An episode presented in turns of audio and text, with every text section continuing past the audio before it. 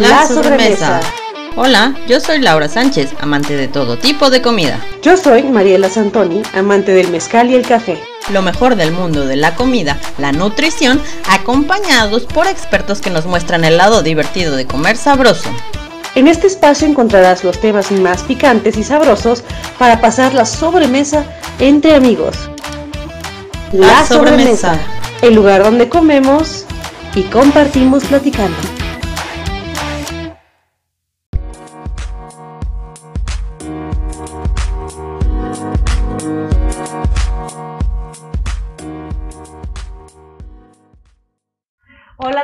¿Qué tal? Soy Mariela Santoni de La Sobremesa y con nosotros está mi querida Laura.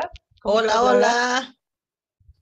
Y tenemos una invitada súper importante para todas aquellas personas que estén interesadas en tener una alimentación consciente, no solamente embarazada, sino antes de embarazarse y después en el puerperio. Tenemos a la super doctora Isabela Bondam. ¿Cómo está, doctora? Hola, muy bien, muchas gracias por la invitación. Oye, pues cuéntanos un poquito de ti y por qué te llamas Maternity Hacker y sobre todo por qué tienes un pulpo. Ok, eh, yo estudié medicina, soy médico general y bueno, obviamente durante la carrera todo mundo te dice que tienes que hacer una especialidad. Entonces, como que toda la carrera estás pensando en que si no eres especialista, ¿para qué estudiaste medicina? Eh, yo me di cuenta durante la carrera que nadie te enseña de nutrición, todo es como directo a los medicamentos y al final de cuentas eso es tratamiento, pero no es prevención y sobre todo creo que México como país no tiene esta parte de, prevenir y de evitarnos el tener que llegar ya a la enfermedad y a tratar una enfermedad. Entonces, pues me di cuenta que la nutrición es mágica y tiene una capacidad impresionante de tomar este papel. Eh, yo me salí de medicina un semestre porque dije, no sé si esto es lo que quiero, si es el ritmo de vida que me gusta entonces decidí meterme a nutrición un semestre, me encantó, pero estaba a un año de acabar la carrera de medicina, entonces descubrí que había una maestría en nutrición clínica y dije, pues hay que hacer las dos cosas. Entonces me regresé a medicina, terminé la carrera y acabando la carrera me metí a la maestría.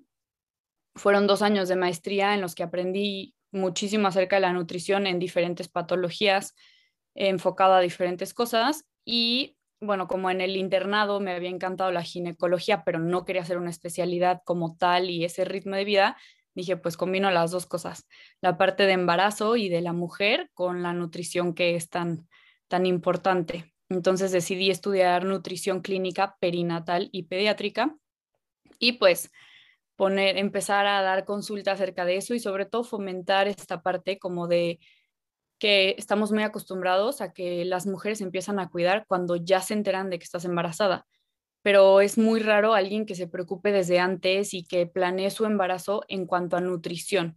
Casi todos sí voy con el ginecólogo para ver cómo va a estar el tema de embarazarme, pero la parte de la nutrición siempre la dejamos a un lado y pues es súper importante. Entonces quise enfocarme en esto para empezar a cambiar un poco la, cultura y pues promover la importancia que que una buena nutrición puede tener un impacto impresionante en el bebé, no solo cuando es bebé, pero a largo plazo. O sea, hay enfermedades que le pueden dar a tu bebé de adulto que tú puedes ayudar a disminuir el riesgo con una buena alimentación antes de la concepción.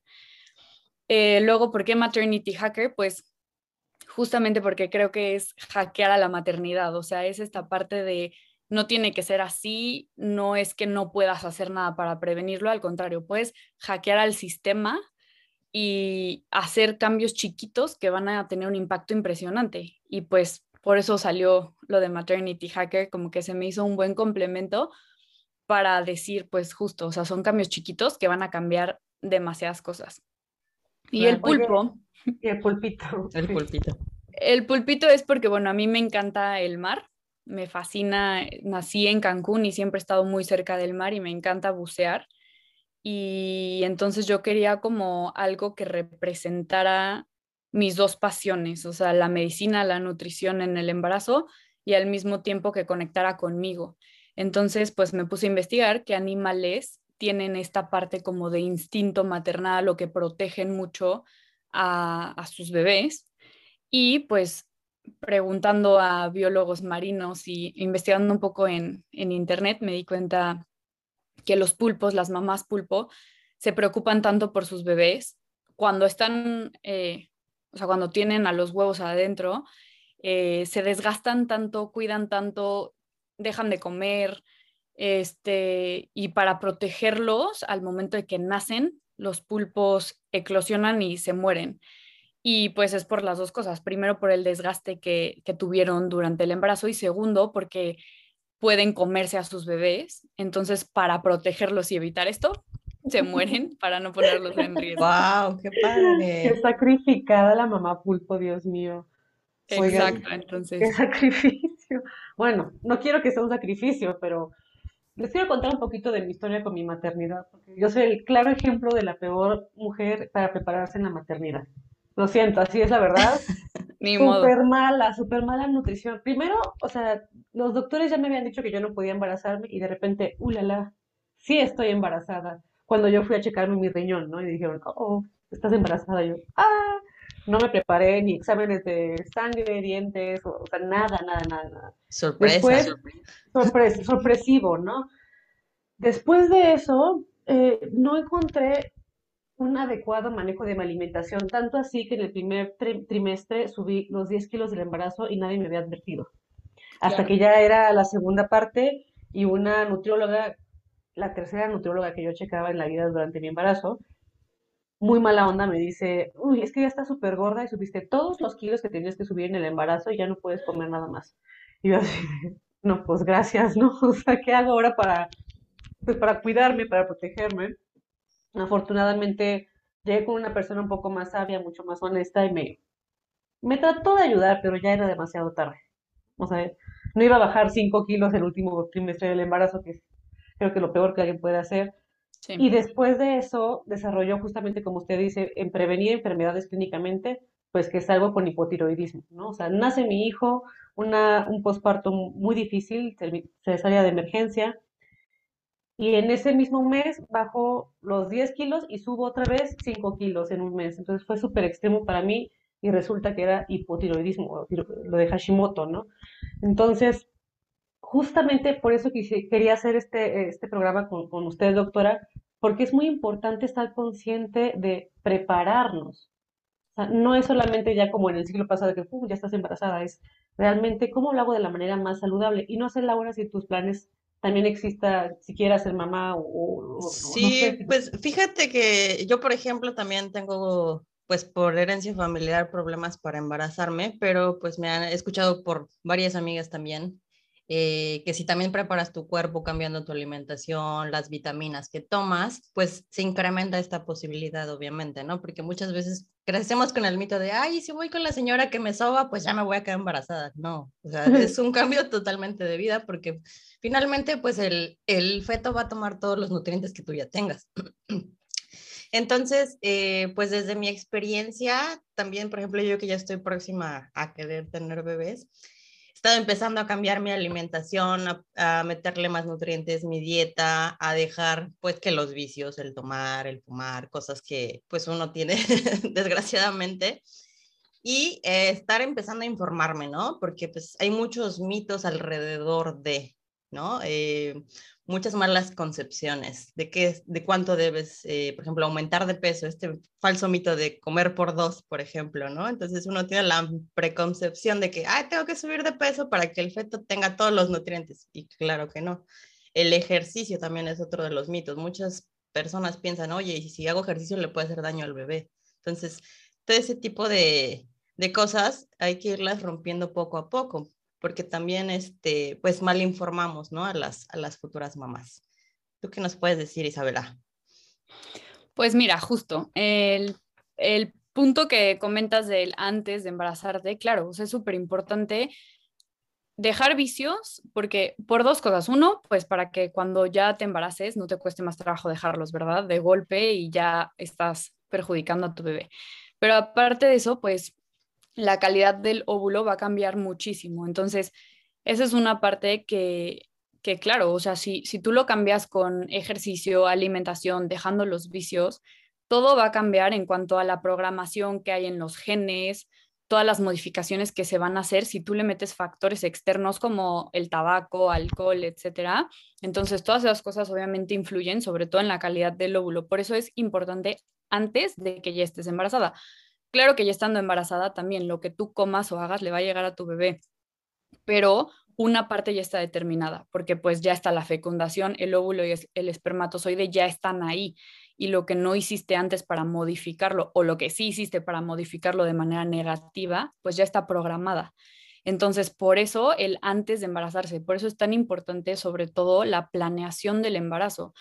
Claro, implica todas las vitaminas, todo lo que tienes que complementar, el famosísimo ácido fólico, los folatos, pero también el hacer ejercicio, que mejores tu circulación, que, eh, como decían ahorita, o sea, el mito de no me puedo embarazar y pues ya, ya no me puedo embarazar. No, claro que puedes, puedes hacer muchas cosas. La alimentación puede cambiar todo tu ciclo hormonal, que eso, pues al final de cuentas, de eso se trata el embarazo, de poderlo controlar o poderlo conocer lo más que tú puedas y darle justamente a tu cuerpo los nutrientes que necesita, las grasas que necesita, no satanizar ningún alimento y pensar que por algo comemos un poco de todo, por algo el cuerpo te lo pide, lo necesita y lo necesitas para todas las funciones. Lo importante aquí es que si tú tienes una mala alimentación o, por ejemplo, periodos de ayuno prolongados, yo estoy completamente a favor del ayuno intermitente, pero dependiendo de la situación. Pero si tú estás buscando un embarazo, tal vez no sea lo mejor tener periodos prolongados de ayuno, porque el cuerpo al final de cuentas lo primero que va a sacrificar son las funciones no vitales. Y la fertilidad al final de cuentas no es que si eres si no eres fértil te vas a morir. Entonces, es de las primeras cosas que se van a sacrificar. Entonces, tienes que tener una alimentación completa, suficiente, que no te esté faltando ni carbohidratos, ni lípidos, ni proteínas comer un poco de todo. Y también creo que aquí es súper importante y es parte de como mi misión, que entiendan que si un bebé está formado por un óvulo y un espermatozoide, ¿por qué solamente nos preocupamos por la mujer? El 50% viene del papá y el papá tiene la misma importancia en la alimentación antes de embarazarse, porque la calidad del espermatozoide es lo mismo, va a cambiar si le faltan nutrientes, si el papá fuma, toma, tiene obesidad, come pura comida chatarra, come puras cosas procesadas. O sea, al final de cuentas, la parte de antes de que ya la responsabilidad esté en la mamá porque esté embarazada, es responsabilidad de los dos y se va a formar 50-50 el bebé. Entonces aquí tiene que ser un esfuerzo en pareja de decir, nos vamos a preparar y las vitaminas son para los dos y los folatos son para los dos y los hombres tienen que tomar zinc y tienen que cuidarse también y tienen que comer suficiente y saludable porque al final de cuentas no es que la mujer solita vaya y se embarace. Entonces, creo que eso es súper, súper importante, o sea, que no les falte nada a los dos, o sea, el equipo y el trabajo en pareja empieza desde antes. Me encanta, o sea, no sabe, doctora, cómo me acaba de motivar para embarazarme otra vez. Ah, no, no, no, no, es pero es que es increíble, qué bueno que está usted aquí también hackeando la mapaternidad, o sea, porque exactamente, hasta me acaba de cambiar a mí la, la, la pues el chip, es como, ¿y por qué, por qué solamente yo no me preocupé? No, éramos los dos. Exacto. Es, justo eso, es una, es una relación de pareja, pues ambos tienen que cambiar. Justo ayer estaba leyendo un artículo que decía exactamente eso, de que muchas veces no depende la fertilidad de la mujer, el que te cueste embarazarte también depende de que el hombre no tenga sus espermas sus hormonas suficientes justo por la deficiencia nutricional, ¿no? Entonces, es importante que los dos se preparen previamente, como dices tú, Isabela, eh, como si ya estuvieran a punto, a punto de concebir. Eso es lo que estaba justo ayer leyendo. Fíjate que ayer estaba leyendo como unos tipsitos que creo que serían muy buenos para las personas que nos están escuchando, las que nos están viendo. Los tres como pilares, ¿no? Cuando te vas a embarazar. Uno es el consumo del ácido fólico. ¿Por qué? El ácido fólico, pues, nos ayuda a prevenir el riesgo en nacimientos en la parte del cerebro y la médula espinal. El consumo de alimentos ricos en hierro para que el, feto pueda ahora sí que absorber ese hierro de tu cuerpo. Y el tercero, el calcio. Si tú no consumes calcio, el feto va a tomarlo de tu cuerpo y obviamente tú a futuro, mamá, vas a sufrir problemas como osteoporosis. Entonces yo creo que... hasta puedes perder unos dientes, ¿no? Exacto.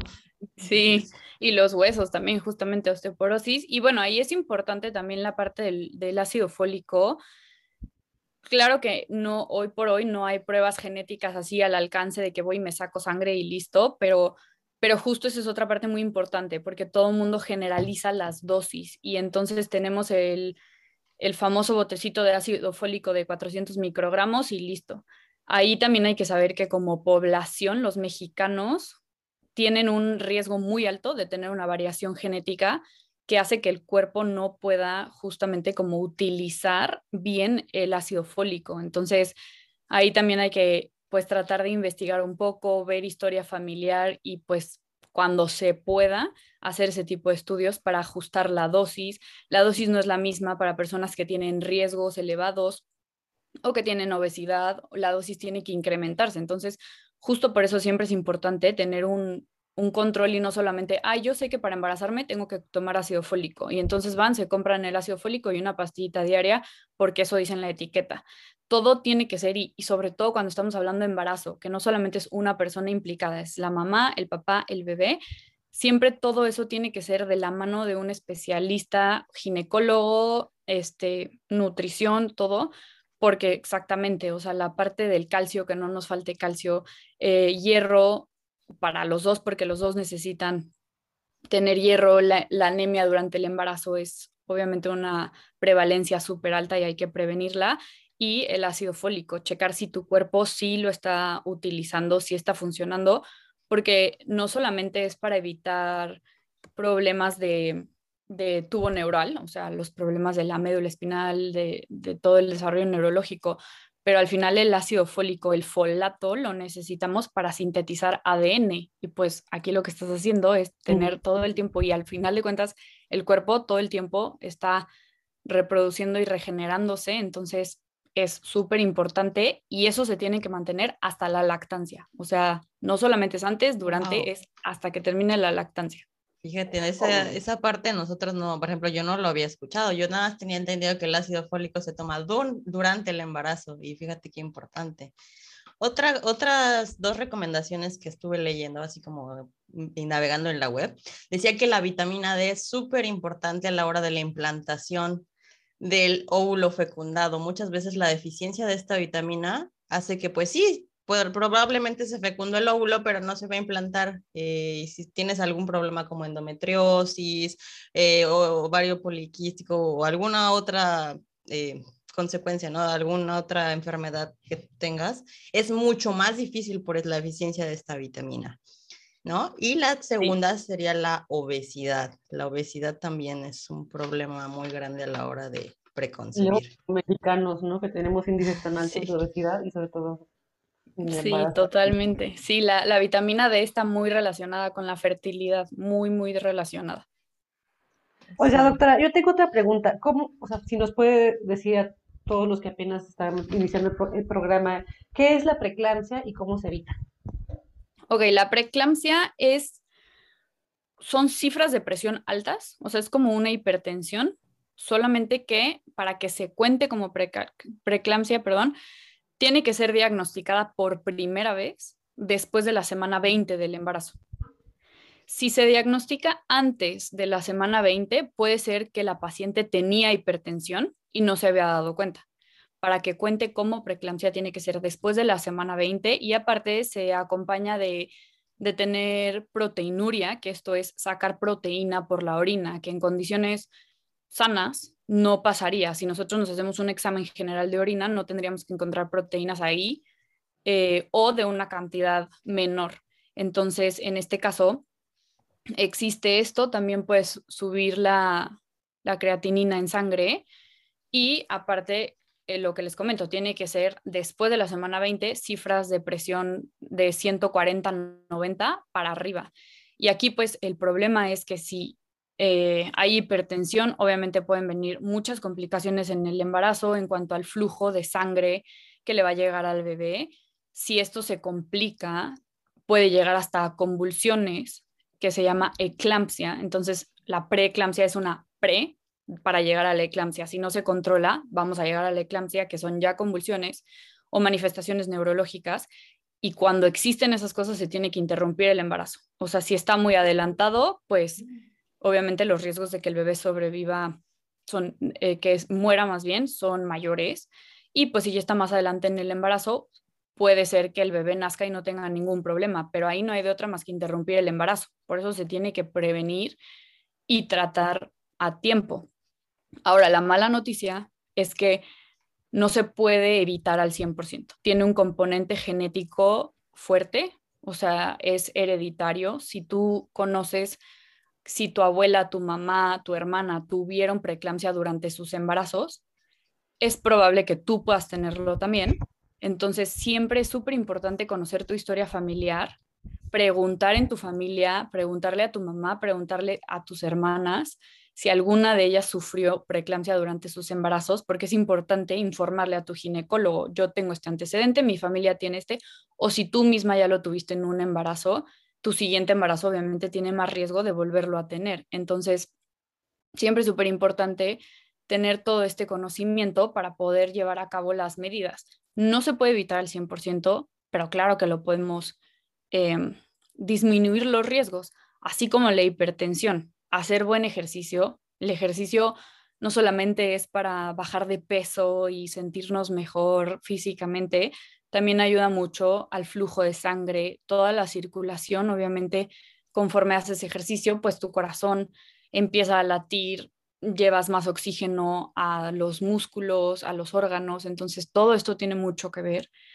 conocer, obviamente, la historia familiar, como les decía, conocer los datos de alarma de presión alta, que son, por ejemplo, dolores de cabeza muy fuertes, que sientas que te punza la cabeza, que veas lucecitas, que escuches zumbidos, todo eso puede, en embarazadas y en no embarazadas, puede significar que tienes la presión alta. Entonces, siempre hay que estar al pendiente de todo eso, que en todas tus consultas, sean del médico que sea, te tomen los signos vitales. No importa si vas al oftalmólogo, todos los médicos tienen la obligación de checar tus, tus signos vitales. Entonces, estar al pendiente de eso. Obviamente, si se puede en casa de vez en cuando tomarte la presión, checar que todo esté bien. Y lo más importante es, en el primer dato de alarma, correr al ginecólogo. Nunca está de más. En el mejor de los casos llegas y tu gineco te dice, no está pasando nada, o sea, es un dolor de cabeza común y corriente pero si no, es mucho mejor saberlo desde antes para empezar con tratamiento.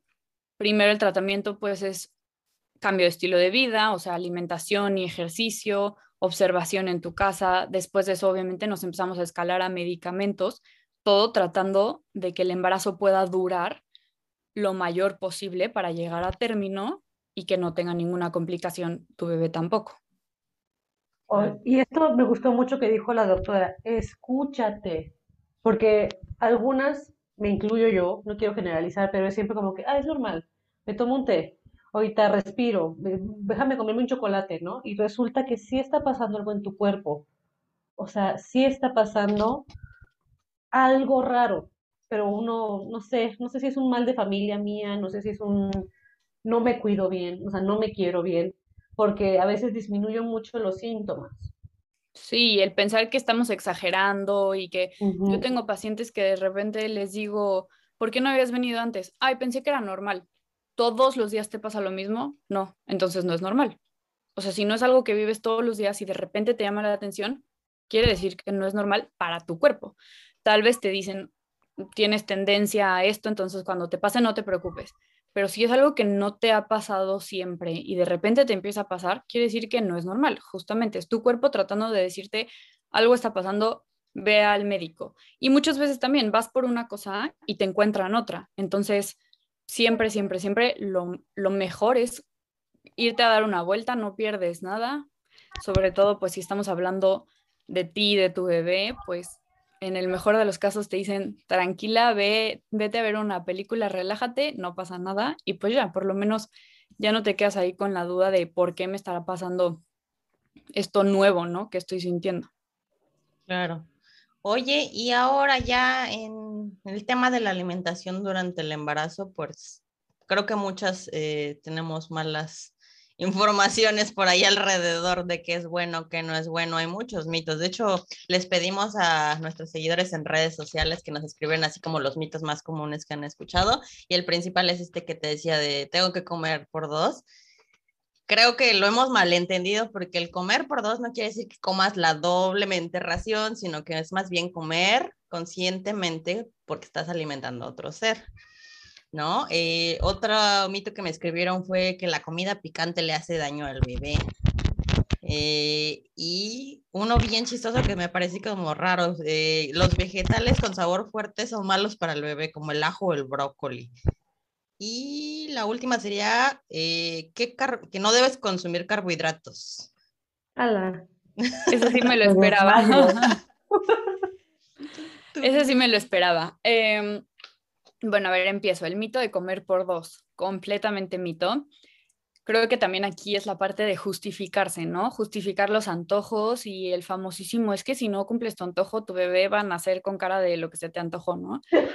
de lote. Ajá, entonces creo que esta parte es como mucho la mujer, creo que tiene mucho que ver con la sociedad, como, no sé, como esta parte de echarle la responsabilidad a la mujer. Y entonces justo, ¿no? Como, ¿por qué vas a comer y engordar? Entonces a mí se me hace más fácil decir, ay, no, es que mi bebé tiene antojo de no sé qué, entonces yo voy a, y me lo voy a comer.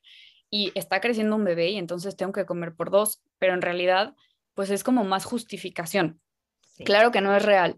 De en los primeros tres meses de embarazo, que es hasta tu semana 13 de embarazo, tienes que comer normal.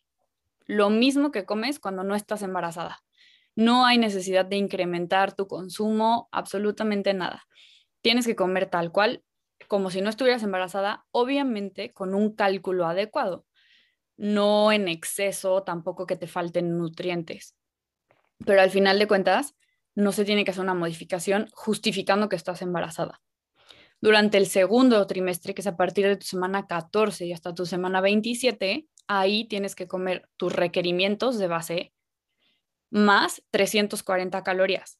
Los requerimientos de base es súper importante que sepan que se calculan individuales. O sea, yo no les puedo decir todas las embarazadas de segundo trimestre tienen que comer estas calorías. No, eso se calcula dependiendo la edad, la estatura, el peso de antes de embarazarse, si hacen actividad física, si solo se salen a caminar o si se van al gimnasio una hora. O sea, depende de muchas cosas. Con eso se calcula lo basal y a partir de ahí, en el segundo trimestre hay que agregarle 340 calorías. Ahora, 340 calorías equivalen a un plato de yogurt con fresas y almendras o un sándwich, un sándwich de dos rebanadas de pan con tres rebanadas de pechuga de pavo y un cachito de queso.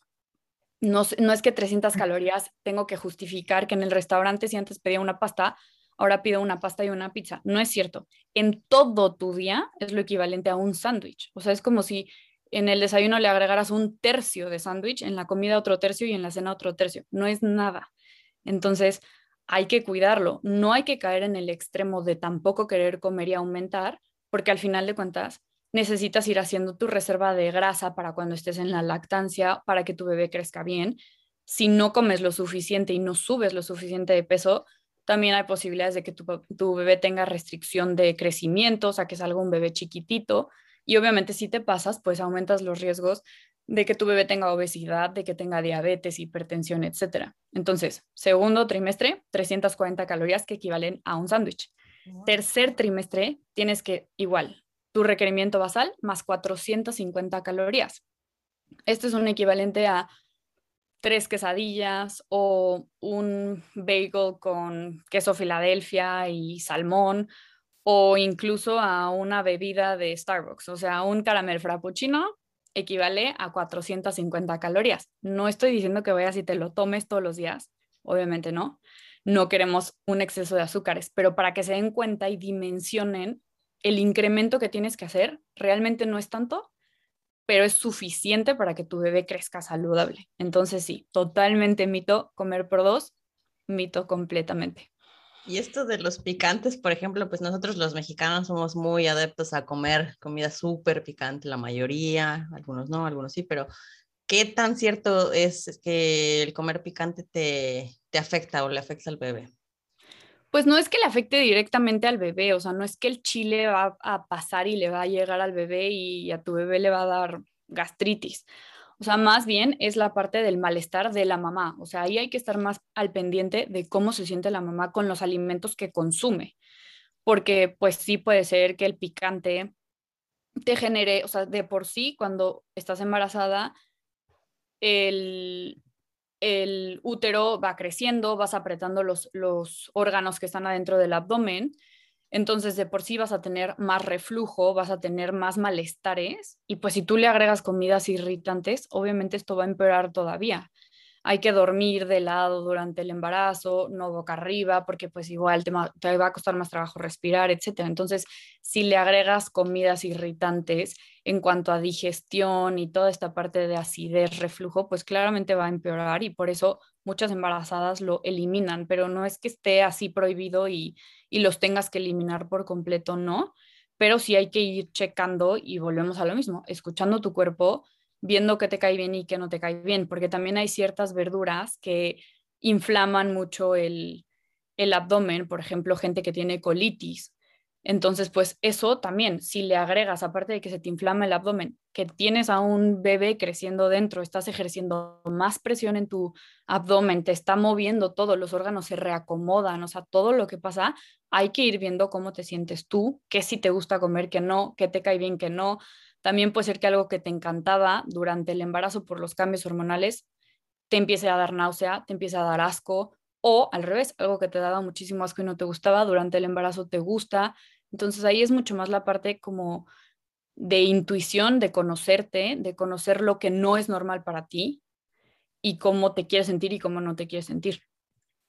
Oiga, doctora, por ejemplo, yo tenía muchas náuseas en el embarazo y me lo provocaba el huevo que yo estoy súper acostumbrada a desayunar así fuerte, ¿no? Entonces, ahí me pasé porque lo único que me gustaba comer eran los hot cakes. Y después entendí que era avena lo que necesitaba. La avena sí me hacía sentir satisfecha, cero mareada. Por ejemplo, si una mujer en esto de las etapas de requerimiento puede tomar un Ensure, bueno, no quiero decir marcas, alimentos líquidos de estos preparados que vienen en botecito. ¿Qué opina sí, o sea, de poder puede, pero esos, o sea, sí, porque tienen proteína, muchas veces, pues en lugar de que no coma nada, pues sí, es más fácil si lo tolera y es lo que mejor tolera y le da asco, por ejemplo, el huevo o comerse un pedazo de pollo, pues está bien, o sea, al final de cuentas es un suplemento y te va a dar nutrientes que no estás pudiendo consumir por la comida, por la náusea y siempre va a ser mejor que tengan, que consuman algo a que no consuman nada, pero la mayoría de las bebidas que están enlatadas o embotelladas tienen mucho azúcar. O sea, para hacerlo saber rico y que de verdad disfrutes comértelo o tomártelo, tienen muchos ingredientes y muchas cosas añadidas que probablemente la mercadotecnia o adelante dice sin azúcar. Pero si tú lees la, la etiqueta, el azúcar tiene muchísimos nombres diferentes. Entonces, legalmente ellos pueden poner sin azúcar porque en, los ingredientes no dice azúcar, dice dextrosa o dice alguna otra, algún otro nombre que tiene el azúcar. Entonces, el problema de ahí es eso, que sí, ok, estás, estás tomando proteína, pero le estás metiendo muchísimo azúcar, le estás metiendo muchos conservadores y cosas que a la larga también van a modificar tus hormonas, también van a modificar las hormonas del bebé, entonces no sería lo ideal. Lo ideal es mantener la alimentación lo más natural posible y si no, algún polvo en proteína que por lo general son más limpios que los que ya vienen preparados. Entonces, tal vez implementar los licuados con un polvito de proteína, etcétera. Pero justo por eso siempre es importante pues ir de la mano de alguien que te vaya dando opciones. Ok, esto no lo puedes comer, no puedo hacer que te quedes sin comer y que te falte proteína, entonces te doy más alternativas. Oye, y la parte de, bueno, el mito este, no sé si sea mito más bien, eh, consumir pescados y mariscos, a lo que yo entiendo eh, y he estado leyendo, más bien son pescados altos en mercurio, son los que pueden ser dañinos para el feto, pero no es que tengas que quitarte todos los pescados de tu dieta. Los mariscos entiendo que tienen que estar cocidos, lo crudo es lo que te hace daño, ¿correcto? Exactamente. No es que te haga daño como tal, así que te comas un marisco crudo y te haga daño, solamente que, y también la carne cruda, o sea, en general los alimentos que no están cocidos, tienes más riesgo de que tengan bacterias, porque a la hora de tú ponerlo en el calor, se mueren las bacterias. Entonces tú, si te vas y te comes unos camarones crudos, el riesgo de que tengas algún, o sea, que te vaya a dar una intoxicación o alguna enfermedad por haberlo consumido crudo, por no haberlo pues no haberle quitado esas bacterias o microorganismos que te pueden generar alguna infección importante que puedas tener alguna repercusión. O sea, por ejemplo, en el pollo una salmonelosis, o sea, como diferentes cosas, pero es más bien por justamente, o sea, que sean crudos. Y claro, o sea, el hecho de que, por ejemplo, el atún enlatado, pues no es, o sea, el mayor porcentaje no es ni siquiera atún, o sea, como checar ese tipo de cosas. El mercurio, pero te digo, más que nada, eh, la parte de los crudos y, cocinados es para disminuir el riesgo de que algo te pase. Entonces, sí, o sea, normalmente se elimina el sushi y todos los pescados crudos, el pollo tiene que estar bien cocido. Si comes carne roja, pues también saber de dónde viene la carne, asegurarte de que sea una carne limpia, porque pues al final de cuentas, complicaciones durante el embarazo se pueden hacer mucho más graves que si te diera eso mismo sin estar embarazada. No, hombre, o sea, simplemente yo les comparto otra porque soy una overshare, ¿no? Pero sí, la neta sí, hablo de más. Pero bueno, a mí me pasó por andar comiendo en la calle, ni siquiera era pescado, era un pollo, era un pollo feliz comí y, mi y el papá de Christopher se fue en esa noche a República Dominicana y yo terminé en el hospital. En cuatro horas me deshidraté. O sea, le dije, doctor, no sé qué está pasando, estoy con diarrea y vómito. Y era de ir a diarrea, ir a vomitar. Entonces me dijo, ¿qué haces ahí? Te vas en friega ahorita al hospital. Afortunadamente todavía tengo como, por parte de mi papá, en la Marina. Llegué a la Marina y me atendieron súper bien, ahí en la Secretaría de Marina. Y pues me tranquilizaron, ¿no? Pero sí perdí todo un día de mi vida con líquidos y observaciones y tactos incómodos. Pues, no, mejor coman saludable, traten de hacerse una pechuguita ustedes, no confíen mucho en, en, seguir comprando porque a veces es la flojera o el cansancio, no, mejor como dice la doctora, hagan un smoothie, ¿no? Un smoothie vegano con cremas, con avellanas, con esto, así, más, más limpio. Sí, más natural. Claro.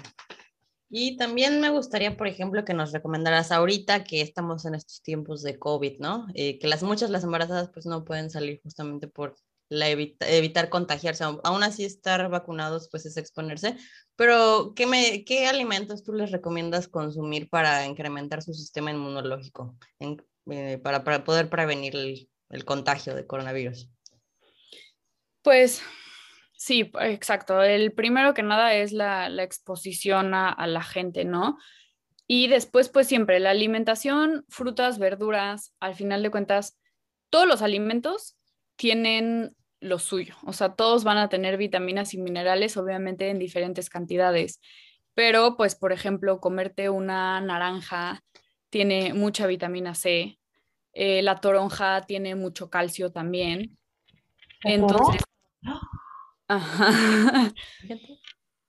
Entonces, al final de cuentas, no es que yo les diga un alimento, tienen que subir el consumo para tener el sistema inmune. Al final de cuentas, todo es en conjunto, porque por ejemplo los anticuerpos que nosotros formamos para no enfermarnos o que eso es lo que se forma con la vacuna, te meten un cachito o te meten anticuerpos y al final los anticuerpos que haces para gripa, para todo lo que tú quieras, bueno, gripa, o sea, una infección bacteriana, viral, lo que sea, todo lo que vas haciendo, toda la defensa, todo el sistema inmune funciona eh, por proteínas, todos los anticuerpos son proteínas, entonces no es que yo vaya y les diga tómense un jugo de naranja todos los días, porque pues te va a faltar la proteína.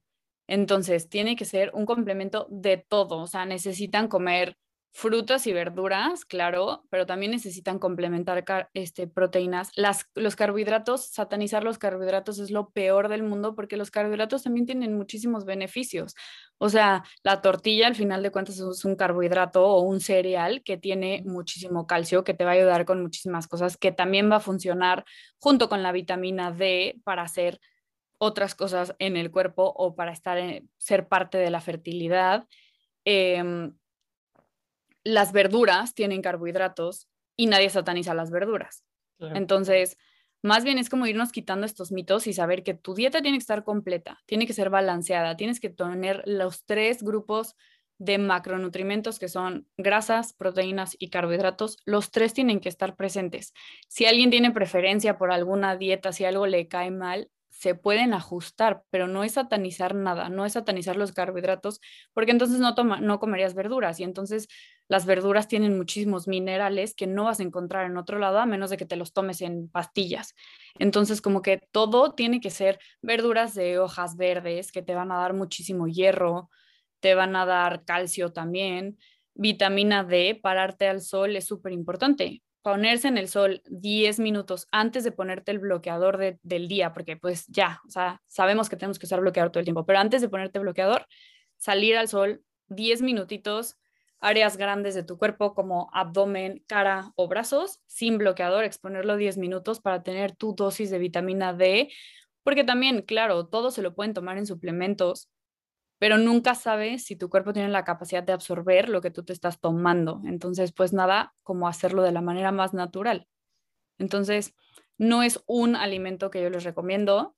Claro que lo famoso jugo de naranja para que tengas vitamina C, sí, de que les va a servir, les va a servir, pero no se trata de solamente aumentar el consumo de una cosa, es más bien cuidar que no te esté faltando nada, que estés cumpliendo con las cosas, que estés durmiendo bien, el sistema inmune funciona cuando estás dormido y no se tiene que concentrar en hacer la digestión y en caminar y en hacer mil otras cosas, se concentra y entonces ahí también, por eso de ahí sale el estás enfermo, duerme, duerme muchísimo. Sí, o sea, suena como remedio de abuelita, pero por algo lo dicen, claro, o sea, durante tu sueño el sistema inmune trabaja muchísimo y entonces la recuperación, tener suficientes horas de sueño, evitar el desvelo, dormir durante la noche, porque por algo dormimos en la noche. El sistema, o sea, el cuerpo está hecho perfectamente bien, perfectamente balanceado.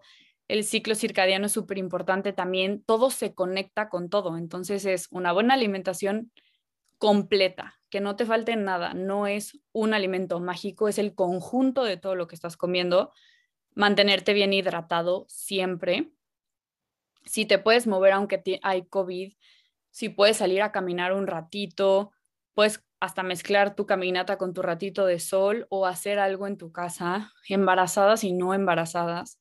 Eh, y pues eso, cuidar muchísimo los, el sueño, el estrés también. El estrés baja las defensas, eso es, o sea, es un hecho. Entonces es más bien como balancear todo, sobre todo ahorita que escuchas todo, te da miedo todo, el nervio, el quererte mejor quedar encerrado por cualquier cosa.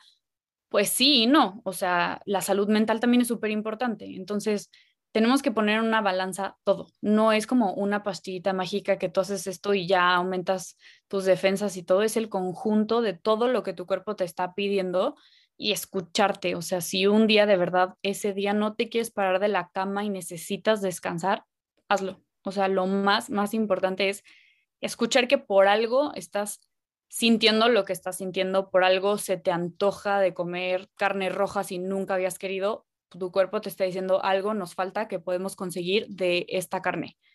Entonces, pues es irse conociendo, escucharse muchísimo y conocerte a ti, porque tampoco se puede generalizar. Entonces, si de repente se te antoja algo muy raro que nunca se te había antojado, puede ser que sea tu cuerpo diciéndote, esto nos falta, y entonces hasta tal vez dices, qué raro, esto no me gusta, pero hoy me lo quiero comer.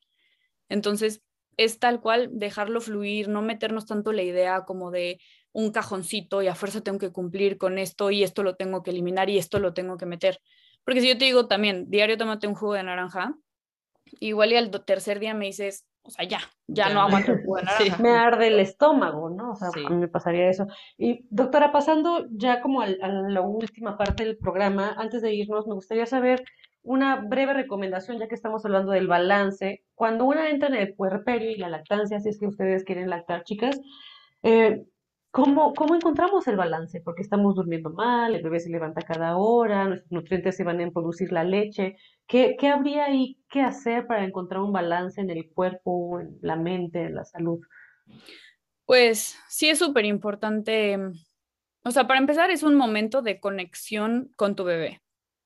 Entonces, pues, disfrútalo, o sea, no, no es para todos, eso es un hecho, o sea, no, aquí yo lo que más me gusta repetir es no se sientan culpables si no lo pueden hacer, porque al final de cuentas la culpa es mucho más dañina que cualquier otra cosa y el sentirte culpable y el decir, mi bebé no se va a llenar, no estoy produciendo suficiente leche, eso solito también te bloquea muchísimo, te, ya te empiezas a angustiar, dejas de disfrutarlo, dejas de conectar con tu bebé. O sea, como les decía, el cuerpo es súper sabio, va a hacer lo que tiene que hacer.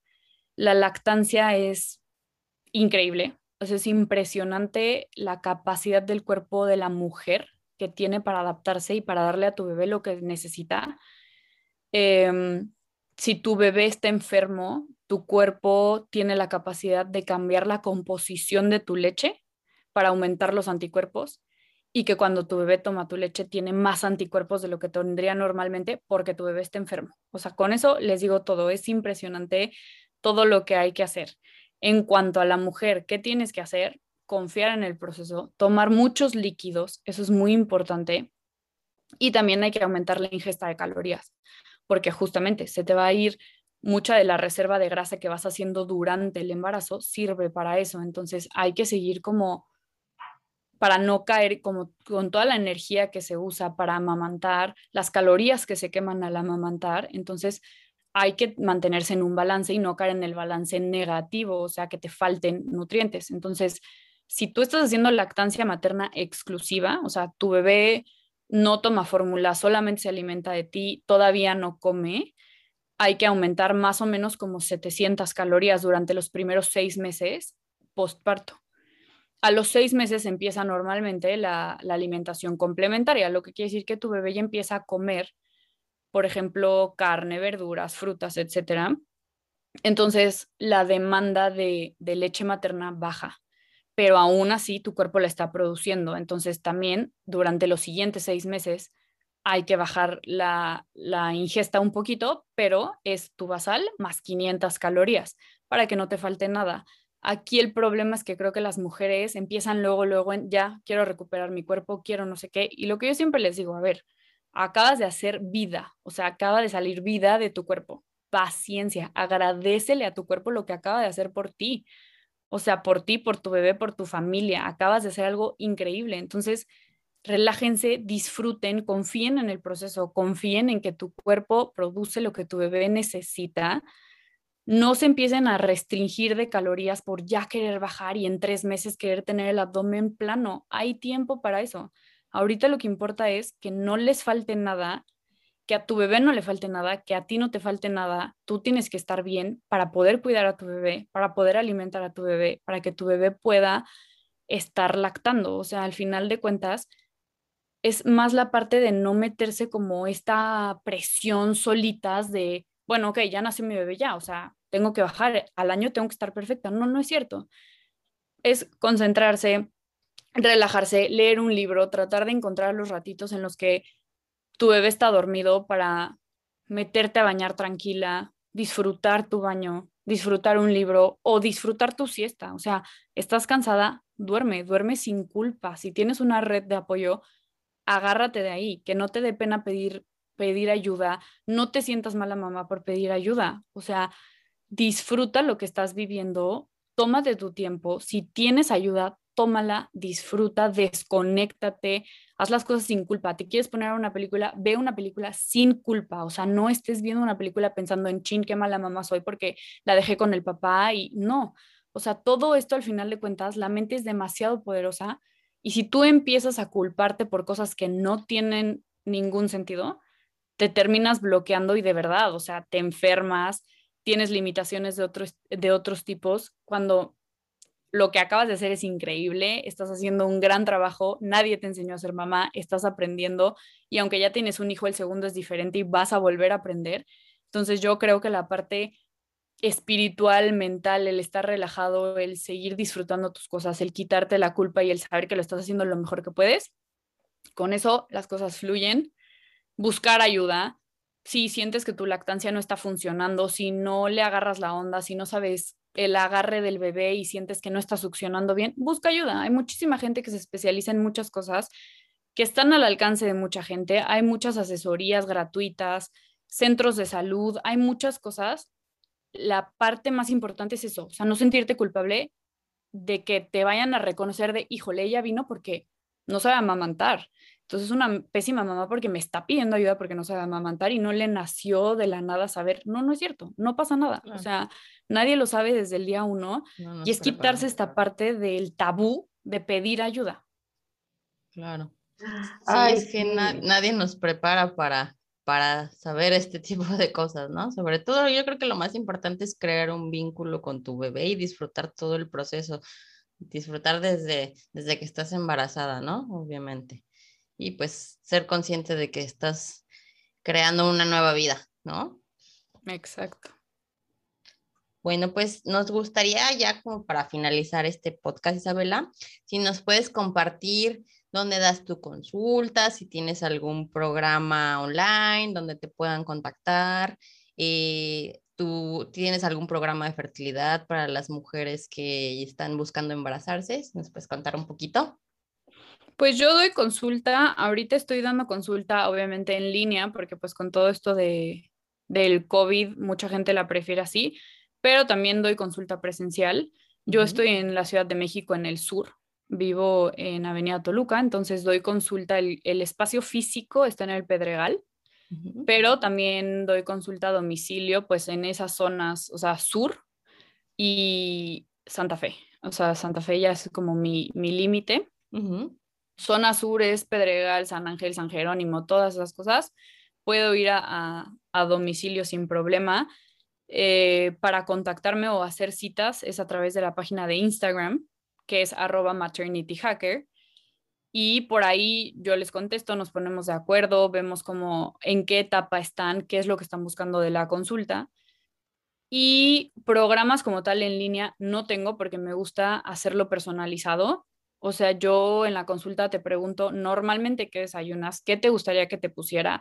Dime un antojo que, que de verdad no puede faltar en tu dieta. O sea, ¿qué lujo te quieres dar que me dices, a mí me encanta comerme una bolsa de papas todos los días? Please ponme mi bolsa de papas. Entonces, no lo hago como... Muy lindo. Sí, o sea, es esta parte de disfrutar, de encontrar el balance, de no restringirte. Entonces, yo la verdad es que hago mis consultas muy personalizadas, los planes de alimentación muy personalizados.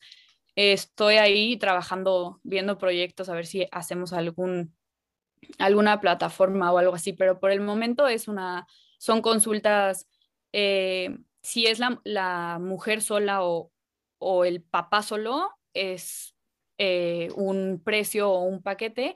Y obviamente pues como mi idea es que entiendan la importancia de que se cuiden los dos, si va la pareja, o sea, ya sean mujer y hombre, hombre y hombre, mujer y mujer, me da exactamente igual, pero si van los dos papás, es una consulta, puede ser juntos, el precio es distinto, es como un paquete para que se motiven y coman juntos, se cuiden juntos y, y sigan y empiecen su trabajo en equipo desde el día uno. Entonces, Pueden ir los dos juntos o pueden ir solitos. Me pueden contactar por Instagram y ahí nos ponemos de acuerdo.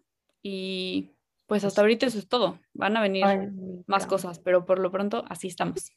Yo estoy muy contenta de encontrar una, una persona dedicada a, la medicina, a la nutrición clínica que no...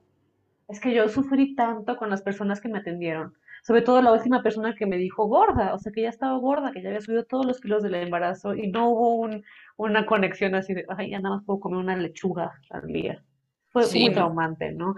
Y por eso me llevo cinco puntos, cinco sabidurías que ha dicho Isabela hoy. Escúchate, atiéndete, deja la culpa. Cuatro, apréciate, hiciste vida, apréciate. Y la quinta y más importante, pide ayuda. claro. Muchas, muchas gracias. Muchas gracias, Isabel. Voy bien nutrida, nutrida del alma. Qué bueno, me encanta. Sí, yo nada más igual cerraría como este programa justo que es sobre los mitos. No le hagan caso siempre a todos los mitos que escuchan, mejor consulten a su especialista por la salud de su bebé y la suya, que es lo más importante. Y pues, Totalmente. les agradezco, muchas gracias. Yo soy Laura Sánchez. Yo soy Mariela Santoni. Por favor, síganos en las redes sociales como La Sobremesa. Ya estamos en, cada semana en Spotify también y en Instagram. Muchas gracias. Muchas gracias, Isabela. Mil A gracias por la invitación. A todos, muchas gracias. Nos vemos en la siguiente emisión. Adiós. Gracias. A ustedes, bye.